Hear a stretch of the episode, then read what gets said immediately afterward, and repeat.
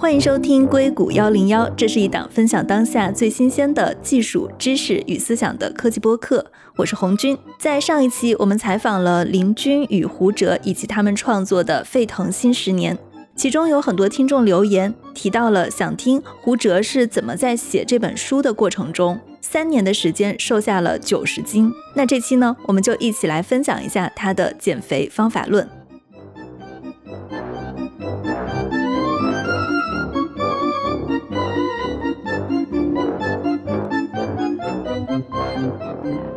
我看见就是你在介绍这本书的写作过程中的一个后记中啊，你写到一个点，就是说你在写的过程中自己减肥，从二百三十斤减到了一百四十斤，减掉了九十斤，你是怎么做到的？分享一下吧，我们穿插一个小花絮。那好，那我就花五到十分钟讲一下这个写书的时候呢，差不多是我体重的最高峰，是一百一十六公斤，这个体重确实是到了我自己也比较讨厌自己的程度。但是呢，一直也没有什么特别好的办法。然后呢，二零一零年的十月份呢，我去了贝加尔湖旅行，在俄罗斯待了十天。我就是说，俄罗斯的饮食我经常跟中餐里面的东北菜相比，肉多油大，分量也很足。但是我从俄罗斯回来以后呢，发现一下瘦了十来斤，这个是很惊讶的。我就去研究啊，找了几本书看，其中有两本书写的很好，一本书叫《你是如何变胖的》。还有一本书叫做《糖盐脂肪》，就糖盐脂食品工业的真相。我就发现我在那边虽然肉也没少吃，奶制品也没少吃，但是因为毕竟是我们的主食的习惯不同，我在那边基本上吃面包就是个点缀，餐前吃那么一点点，基本上可以说碳水的摄入非常少，肉蛋奶的摄入比较高。后来我就找到了《你是如何变胖的》这本书里面的理论依据。他就告诉我们呢，就是我们人类进化到今天已经五十万年了，但是呢，我们人类进入农耕文明呢，也就是一万年左右的时间。我们从打猎采集为生、饥一顿饱一顿的生活，进化了四十九万年，而能从土地上面有规律、可预测的收获到食物，不挨饿了，只有一万年。所以说，我们现在的身体。更接近于用四十九万年进化来的那个身体，那个身体的特征，他讲的也挺有意思的啊。他就是说，如果从现代人的角度来看，原始人生活也没有那么不堪，因为他们一周可能就工作三到四天，每次三到四个小时，其他剩下的时间呢都是自己的，要么做点传宗接代的事情，要么呢我不知道做什么，但是实际上他远远没有九九六和零零七那么苦，而且因为他们采猎和搜集。所以他们吃的食物的来源非常的丰富，而食物来源丰富是减肥的一个非常重要的一个条件，就是你不能老吃一些东西，你要不停的换着花样吃各种各样的东西。这本书里面提出来最重要的一个观点，也是我讲减肥的最核心的观点，就是因为我们四十九万年的时间生活在饥一顿饱一顿的时间里面，我们的身体为了避免我们由于身体内的热量太低而死掉而挂了。进化出来一种能力，当他发现你体内有多余的能量的时候，他就疯狂的把它转化成脂肪细胞储存下来，就跟手机一样，他只要一插上去，他就马上开始充电，因为他知道你可能过一个小时以后就要拔下电源，你就要带着手机到处跑，就要消耗他自己内部储存的能量了。身体也是这样的，当他发现你体内有能量进来的时候，他就开始疯狂的工作，并把它变成脂肪细胞储存下来。这个是以小时为时间单位，而不是以天、月、周为时间单位的。那么问题的关键就是，到底你的身体给你的机体传达了什么信号，它开始把能量转化成脂肪的过程？答案特别简单：血糖水平。一旦你的血糖水平升高，机体就默认你在充电。这个时候，它就开始把能量开始转化。一旦你的血糖水平开始波动，它就知道你在跟做能量交换有关的事情。而如果你始终保持一个相对稳定、比较低的血糖的话，它就不会太多的去反复触发这个机制去做这样的一种转化。所以最后归根结底，就是在保持营养的情况下，尽量的少吃一些碳水，或者是用优质的全谷物的低碳水。来取代精米、白面和不正确的碳水的食用方法，这个是最重要的，这是最基本的原理。你一旦血糖升高，就触发脂肪的转化机制。一旦血糖水平低于某一个值，身体就会积极的把脂肪细胞转化成能量输出。所以，保持稳定的低血糖水平是减肥的必要前提，也是主要理论。那么接下来呢，你就必须具有两方面的知识，才能让你正确的运用这个理论。第一个知识就是我刚才说的，叫糖盐脂。这个美国现代食品工业真相，其实跟它配套的还有一本书，叫做《杂食者的两难》。这两本书呢，实际上是在解读食品工业化以后，我们今天吃到的这些东西里面到底是什么？你吃一块巧克力是什么？一份麦片是什么？一个麦当劳的汉堡是什么？它最后的结论就是说，你吃的所有的加工食品都里面包含着大量是对你身体。不好的，你无法察觉、无法预测、无法控制的东西，藏在长长的配料表里面。它可能是糖分，可能是淀粉，可能是防腐剂，可能是各种各样的添加剂，可能是反式脂肪酸。其实不是所有的人都能读懂那个长长的食品配料表的。所以呢，最简单的方法就是自己购买食物的原料，自己烹饪，这是最靠谱的。第二个呢，血糖水平的转化跟血糖升高的幅度是有一个正相关关系的，所以你不要让你的血糖轻易的飙起来。两个了，第一个就是大家都知道的，比如说我不吃一些明显的含糖量太高的东西，冰淇淋呐、巧克力啊，当然黑巧克力可以吃一些。另外一个，其实真正是隐藏在我们饮食习惯里面的。我有一个结论叫做：液体糟糕于半固体，半固体糟糕于固体。就是因为我们吃的都是精米白面，已经基本上没有什么膳食纤维和麸质在里面了，所以呢，精米白面的这个东西如果做成液体，这是最容易吸收的，跟你的消化器官接触面最大的东西，你喝下去以后就是血糖立刻飙升，立刻触发你这个能量转化机制。所以很多人减肥说，我吃的很清淡呢，我清粥小菜，我喝的白粥，我就喝碗面条汤，面条我都不捞太多。不好意思，这些东西都可以看作是糊化的淀粉，其实就等于是糖。所以说，当你喝一碗清粥的时候，你觉得你好像吃的很简单，但实际上它扔了一颗血糖大战。所以呢，警惕所有液体，包括含糖的饮料，还有不含糖的，但是里面含有比较高的淀粉做成糊状物的，特别是你身体不太舒服的时候，好像喝点粥啊，喝点片汤啊，喝点糊糊啊。你一定要警惕这种东西对升糖特别的厉害。燕麦呢？燕麦一定要吃圆的燕麦，里面不添加糖分或者是其他什么东西的。半固体比它稍微好一点，固体又好一点。这个食物越坚硬、越复杂、越难咀嚼、越难消化，它就越难快速的升血糖。这是一个理论。第二点呢，叫做瘦是昂贵的。我跟大家说的是，在家吃饭要好于在餐厅吃饭。在餐厅吃饭呢，要好于吃外卖，因为外卖现在已经百分之九十的外卖都是极热的加工食品，然后往上面扣一勺酱汁，这些酱汁中间为了极大的刺激大家的食欲，所以加了大量的糖盐脂。这糖盐脂对于口味的改善那是无可挑剔的，但是它们含有大量的游离糖、高盐等等等等等等的东西，所以吃外卖你就别想瘦了。在餐厅吃饭呢，比外卖好一点，是因为至少食物是自己烹饪的，而不是中央食堂。当然，我也会避免去一些连锁餐厅，因为只要是经过中央食堂配送的，它就跟第一种差不多，就是半成品，加热以后再加上 sauce。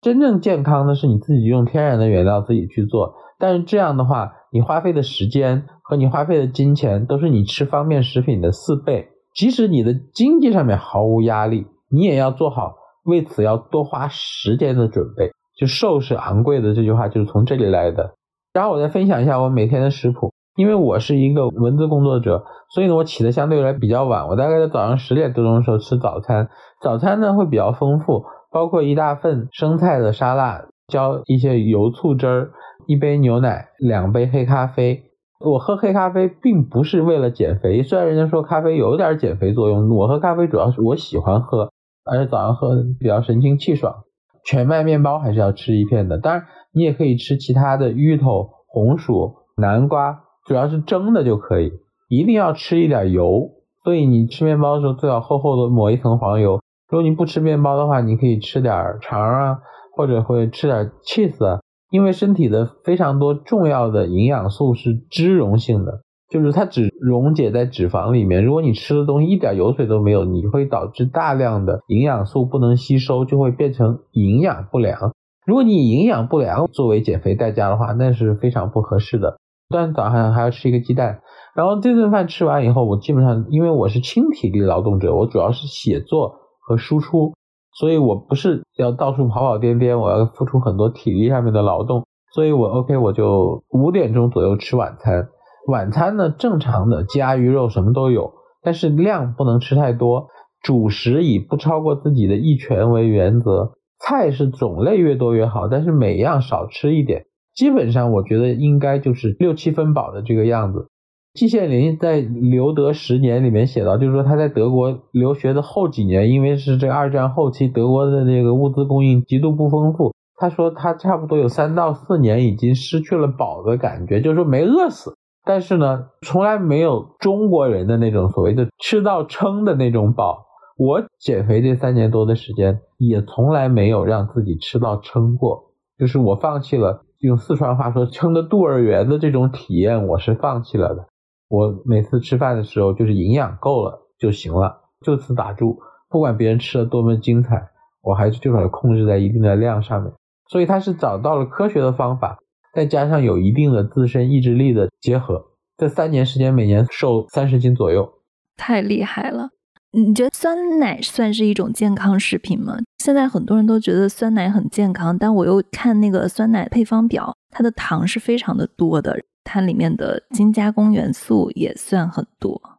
酸奶这个东西，你要从两个角度来分析哈。第一呢，你如果喝过真正的裸酸奶哈，那其实就是非常酸的。如果你不用糖来中和，其实有点喝不下去的程度。所以呢，很多酸奶中间。虽然它强调不用复原乳啊，不用其他的增稠剂啊，乱七八糟的一些东西，但是你可以看到绝大多数主流品牌的酸奶还是用的是白砂糖。这个白砂糖跟酸奶是一个最佳组合。虽然现在有很多的厂商也在推出通过什么赤藓糖醇啊、木糖醇啊、三氯蔗糖啊。这样的东西去替代的甜味剂，但是这一类无糖添加而只是用人工甜味剂的酸奶品类在市场上有了，但是呢，并没有大获成功。我个人认为是可能相对于比较简单的，比如说可乐汽水这样的饮料以外，用人工甜味剂去成功的替代蔗糖，让酸奶有比较完美的口感的这个食品工程化的过程还不是很完整。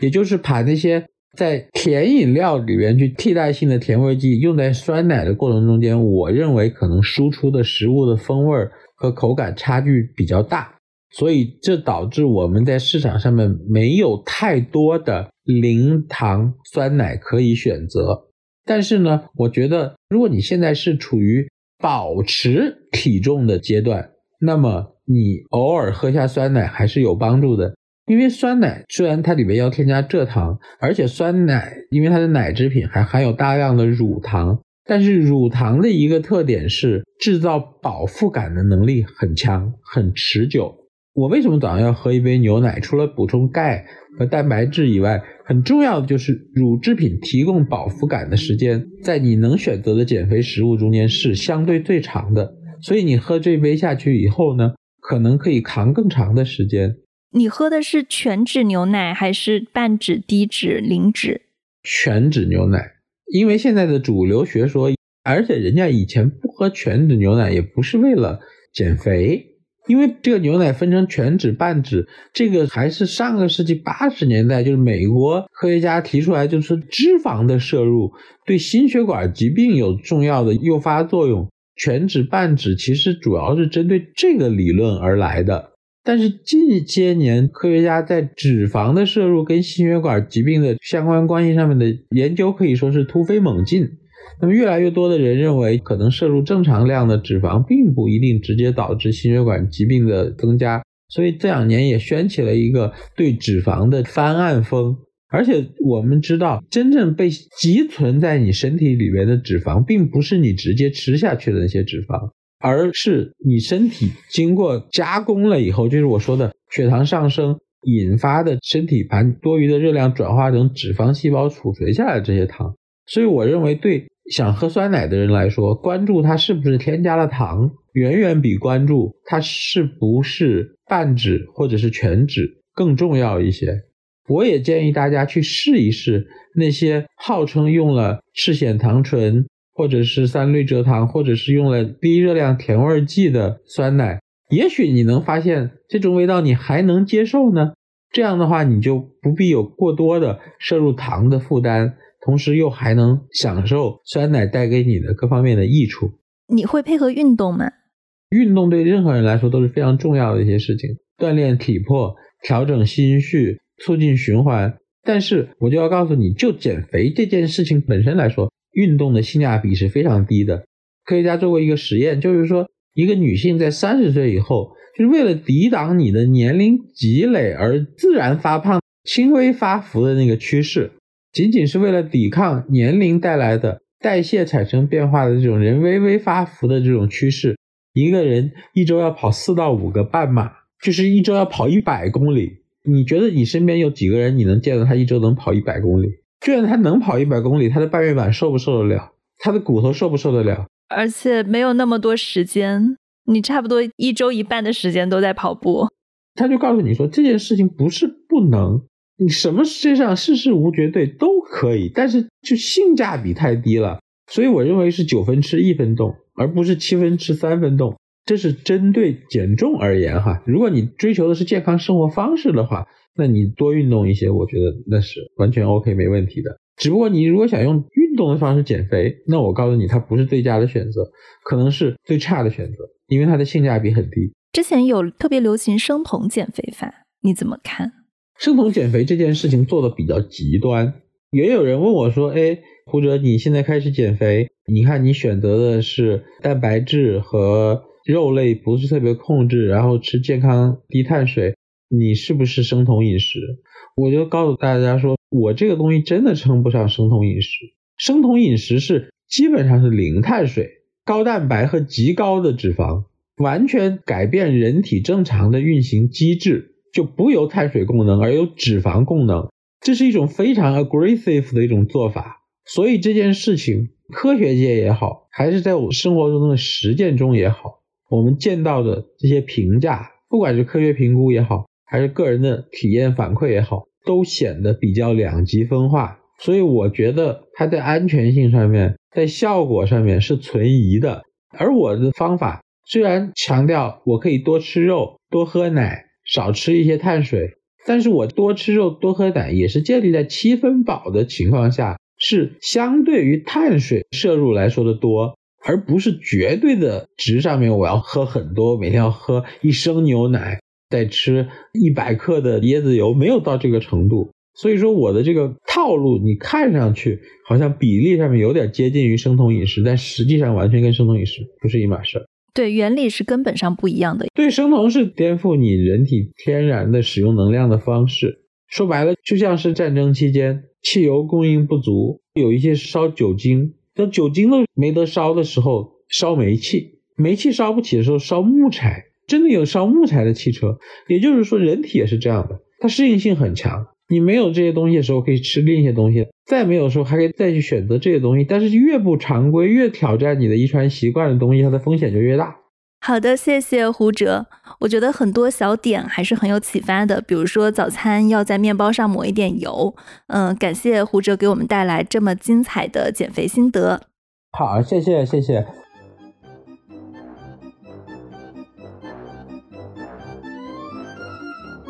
那在我们这期录音之后呢，胡哲也在他的公众账号左邻右离上写了一篇他是如何瘦身的文章。我自己看下来是感觉我们的播客更偏向于理论，还有一些细节的食谱的讨论。那他的文章中还详细提到了他的体重是如何去分阶段下降的，以及他也提出了一个很好的问题：如果现在他不维持现在自己的这个食谱了，体重会不会反弹？另外，我们是在节目中推荐了三本书，是由于口述的原因，书名不是很准确，我在这里再念一遍。第一本书是盖里陶比斯的《我们为什么会发胖》，第二本书是盐、糖、脂，食品巨头是如何操作我们的，作者是迈克尔·莫斯。还有一本书是《杂食者的两难》，作者是迈克尔·波伦。那这就是我们今天的节目。如果大家喜欢我们的节目，欢迎在苹果、小宇宙、喜马拉雅、蜻蜓 FM、网易云音乐、荔枝播客来收听、订阅我们。另外，我们的节目在美国的 Apple Podcast、Spotify、Google Podcast 上也都上线了。就在最近几天，硅谷幺零幺还上线了亚马逊的播客渠道。如果大家正好在美国，还有 Amazon Prime 的会员，也可以在亚马逊的播客上找到我们。感谢大家的收听，祝大家感恩节快乐！